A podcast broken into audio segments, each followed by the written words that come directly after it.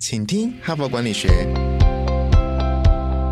在这里，我们希望用轻松无负担的方式与你分享最新管理新知，打造属于你的哈佛 DNA。我是节目主持人杨玛丽 Mary。今天是一月十号，哈，已经是我们二零二二年上班的第二周了，哈。我相信各位听众呢，应该已经逐渐接受现实了，哈。就是说啊，今年已经开始了，要好好开始工作了，哈。啊，不过好消息是，哎，马上又有一个长假在等着我们，哈，那就是农历的过年，哈。那么现在距离农历过年呢，差不多就二十天。那么以台湾的环境来讲啊，在华人的环境来讲啊，就是现在大家最关心的就是，哎，我们的年终奖金。可以领到多少嘛？哈，那么最近有一家航运业呢，它年终奖金有八十个月啊，真的是羡慕各行各业，大家都羡慕死了哈。所以我也在这里预祝各位听众呢，都可以拿到还不错的年终奖金哈。那么呃，在台湾的整个工作职场里头，在农历过年前呢，大家关心的是年终奖金可以领多少。那么农历过年后呢，因为年终奖金已经落袋为安了嘛哈，所以就变成了一个职场的转职潮的一个高峰哈。所以呢，在这一个礼拜呢，我就。超前部署了哈，来谈谈转职这件事情哈。那么《哈佛商业评论》呢，已经是今年哈，也是二零二二年，今年正式迈入创刊一百周年哈。所以它其实有很多文章，当然是谈企业的经营管理，但是它也有很多文章是在谈个人的经营、个人的成长哈、个人的自我管理哈。所以有关于转职这一件事情呢，我这个礼拜呢，打算分成两个部分来谈。第一个部分呢，就是谈说企业哈，如果你是一个企业主哈，或者是你。是一个主管部门的主管，你有带同事的，你怎么面对同事的离职这件事情哦？其实啊，我们当过主管的都知道，前一天还好好的，突然间呢，你收到一个同事的离职信。如果这个同事呢是你很喜欢的，是对你部门帮助很大的，也是你觉得他是明日之星，或现在呢是非常重要的大将哎，大概好像被人家打了一拳啊，或或捶了一下肚子那种感觉是很难受的哈。但是呢，这是现实啊，因为这个总是人人才会。流动嘛，哈，所以又必须要接受这样的现实，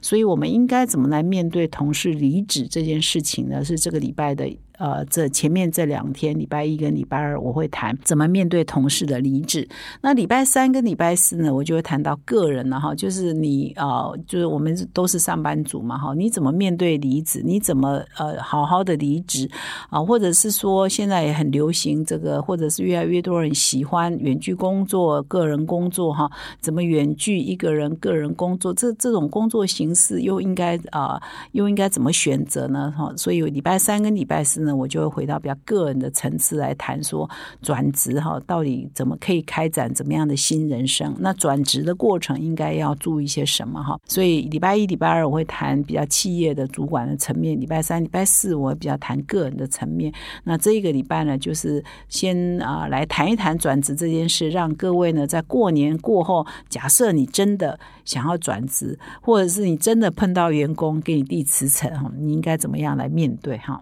那么优先呢？今天呢，我要分享的一篇文章呢，它的标题呢叫《员工离职的七种方式》哈。这一篇文章，因为我也在网站上，在我们的 archive 里头搜寻有关于离职相关的文章哈。这一篇文章的流量蛮高的哈，因为我们是一个付费的网站啊，它的流量还可以达到六万多哈，是相当高的哈。那这篇文章的作者呢，是美国德州的农工大学的一个管理系呃学系的教授，他所写的哈。那这一篇文章蛮特别的哈，所以我就特别。选他为什么呢？他这个作者就说，其实我们在职场上啊，有人呃新报道，有人离职，这好像都很稀松平常的事情。但是一直以来呢，很少人去研究说，哎，我们的员工离职哈，到底是用什么方式来离职呢？哈，所以当他写这篇文章的时候，他就做了大量的访谈跟问卷调查哈，一共访问了三百多位呃，最近期内就是他写这篇文章之前近期内离职的员工，以及访问了两百多位。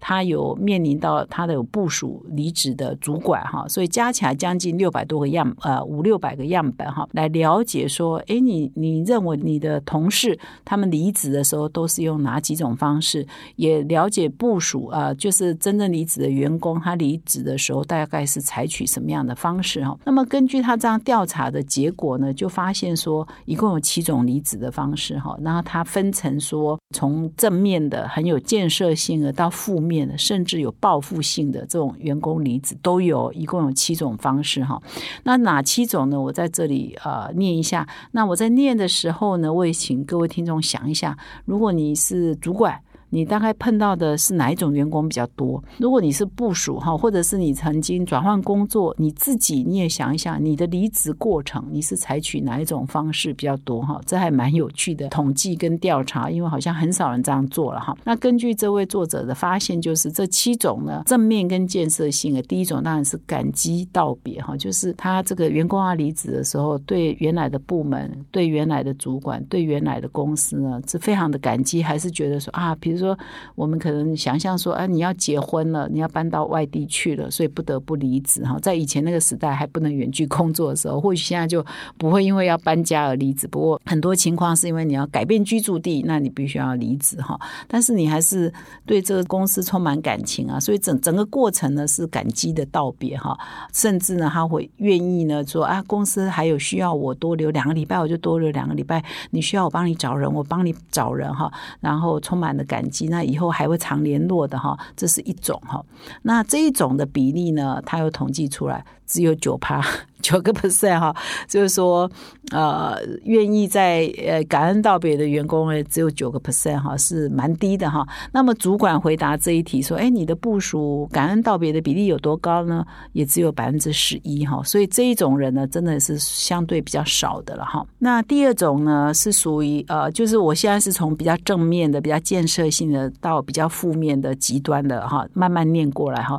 第二种好的哈，会让主管比较窝。心的是他没有隐瞒哈，他要离职之前呢，比如说他假设说他下个月要离职或两个月后要离职呢，他会事先告诉你，然后告诉你说我要离职，而且告诉你原因哈，他会毫不隐瞒的告诉你，免得很多部署是这样啊，他他突然间提辞呈，你原来可能还在规划他三个月后要做什么案子，他。突然间，他两个礼拜后，呃，或者是明天，他就给你递辞呈，所以主管措手不及啊，根本平常完全看不出来有这个迹象哈。那这样的比例呢，大概有多少呢？在他的调查里头呢，是有八个 percent 哈，有八个 percent 的员工啊，认为说他的离职呢，就是让他的主管呢，呃，是是毫无隐瞒的哈。然后让他的部，那主管也认为说，他碰到的员工当中，大概百分之八呢是属于毫不隐瞒的哈。那这种也算是比较好的。因为你会让你的主管哦，让你的公司呢是有时间去做准备的哈。那么第三种呢，就是按照规定做了哈，就是说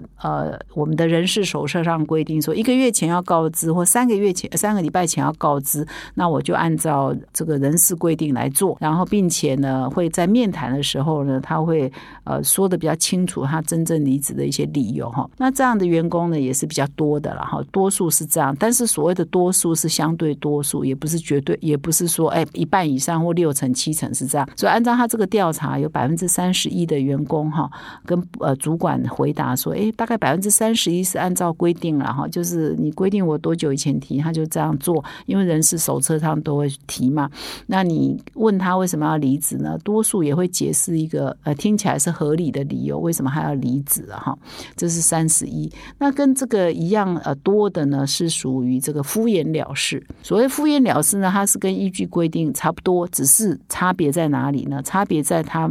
他不会给你告诉你他真正离职的原因，或者是他也不不太告诉你他离职的原因哈。就是说他提提离职的时候是按照规定的时间，但是呢，你跟他面谈呢，他就敷衍啊，敷衍你也不会讲真话哈。那在这一题比较有趣的是说，主管认为哈。百分之十七是属于这一种，那部署认为百分之二十九是这样子，就是说，那所以有可能呢，就是说部署没有讲真话，部署自己知道，但主管也不知道他没有讲真话哦，所以主管在回答这一题的时候，他就会认为说，哎，百分之多呃呃没有很高，百分之十七是没有讲真真话，但是部署有百分之二十九回答我没有讲真话，我是敷衍了事哈，所以可能部署没有讲真话，主管是没有 catch 到了哈，所以主管的回答这一个还相对。啊，比较愿意相信说，哎，部署有告诉他真正离职的原因哈。那么如果你的员工离职呢，是有一点敷衍了事，不太愿意告诉你真话的话，其实这已经有一点点杀伤力，但这个杀伤力呢，没有那么外显，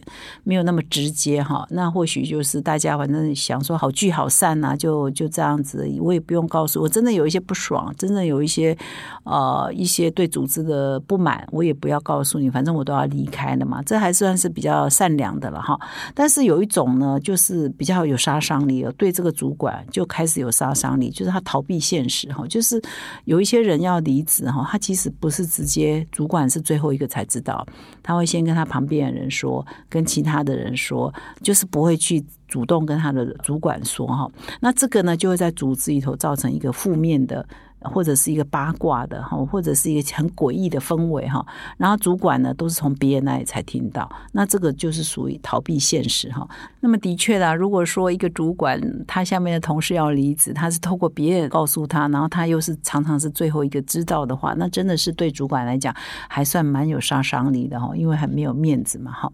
那么再来就是最后一种是最糟糕，就是过河拆桥型的哈，就是说可能在这个任职的阶段，这个员工对主管也好，对公司也好，真的有严重的不满哈，觉得他。呃，没有受到公平的对待，或者是因为什么事情他严重的不满，他离职之后呢，他是会对公司展开这个呃报复的、攻击的、杀伤力的，到处去讲公司的坏话，讲这个主管的坏话，甚至从你这边再去挖人啊、挖角啊，好等等哈。那这种也是有。那这个主管的回答是有七个呃七个 percent 的员工是属于这样。哎，员工自己回答，离职的员工自己回答自己，也有百分之十认为我就是属于过河拆桥型的哈。所以这真的是还蛮有趣的一个调查哈。同时呢，呃，在离职的第七种方式，我刚刚只讲了六种哈。第七种叫做冲动离职，这个我很少碰到，就是说他连通知就不通知就直接离职了哈，因为。总是还有一些在台湾的环境，还会有劳健保要退啊，他个人的退休金也好，或者是他的一些权益啊，所以我是没有碰到过这种，就是一声不响就不见了，明天开始就不来了，然后再也找不到人了。那这个我是几乎没有碰过。我是有碰过说，哎，告诉你几月几号要新人要来报道，就突然间就说，哎，我不来了，甚至也没有通知说他不来，他就自动不来，这是有碰过，但是是还没有碰过说，哎。就无声无息就消失了啊，这样的情况是。没有的哈，不过在他的调查里头，这是第七种啊，但是我觉得他的比例是相当的低，然后是可以不理会他。那么这篇文章呢，分析了七种离职的方式，他也要特别提醒啊，哈，说其实员工呢，常常呃，平常好像说我们在管理他、领导他哈，那决定资源要不要给他，但是员工呢，在离职的那一刻他最大啊，他是在那一刻呢，最后一次向公司啊或他的主管啊讨公道的时候了哈，所以他用什什么方式来离职？其实也可以反映说，平常我们对这个员工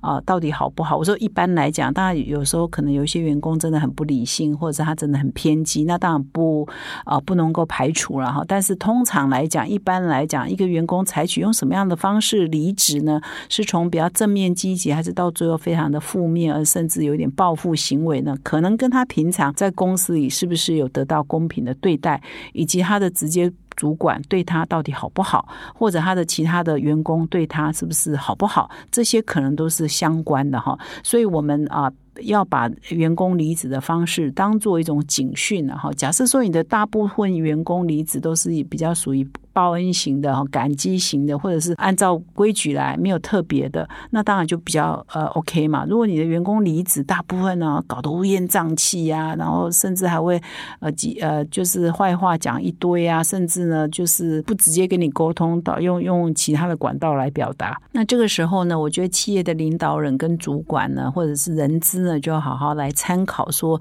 是不是呃不要急着怪罪，说是不是离职的人人格有问题，而。是要反思说，那个员工哈，或者是这些员工，是不是在公司受到不公平的对待？是不是我们的制度是有一些问题的？那我们可以从这些离职者的身上学习到什么问题是我们可以改善的？哈，这个我觉得是可以提供一个反思的机会了哈。那么最后呢，我要分享说，这个呃，我们本土的专栏作家哈，是空崇越集团的董事长郭智辉郭董事长最近帮我们远见跟哈佛写了一篇专栏，那他的文章的标题是说，员工离职的损失啊是高达对企业的损失啊是高达他年薪的五倍哈，那么。训练一位新人要的费用呢，是这一位新人薪资的百分之二十一了哈。那这一篇文章呢，因为标题呢，真的也蛮吸引人的哈，而且他提到说啊，我们流失一个员工，他的他对企业的损失是五倍啊，就提醒了所有的企业的主管啊或负责人，就是如果一叫一个员工已经在这边任职了一段时间之后，他差那价值呢是蛮高的哈，所以我们一定要正视员工啊，如果说尤其是待了一段时间后再离职的人，他到底。为什么要离职？是要慎重来看待，仔细来看待，是值得好好研究的哈。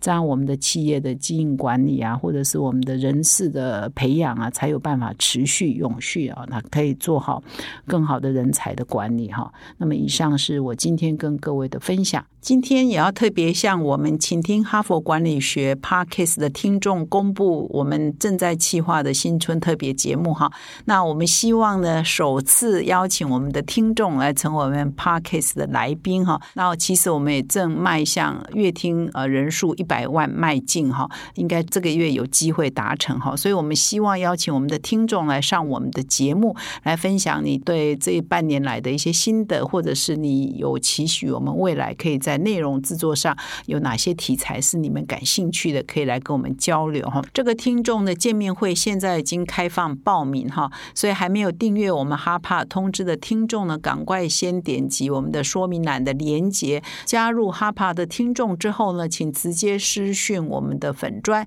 写下呢我要参加新春企划，那么就有机会啊成为我们第一批上倾听哈佛管理学的听众哈，来跟我们新春特别节目呢。有机会来表达一下你的看法，听听你的声音哈。那我们的募集活动只截止到一月十一号的半夜十二点哈，我们十二号就会来通知哈，我们就会选择然后通知哪些听众可以上我们的节目。那欢迎各位听众呢，利用这个机会呢来跟我们聊聊天。那再次感谢你的收听，我们明天再相会。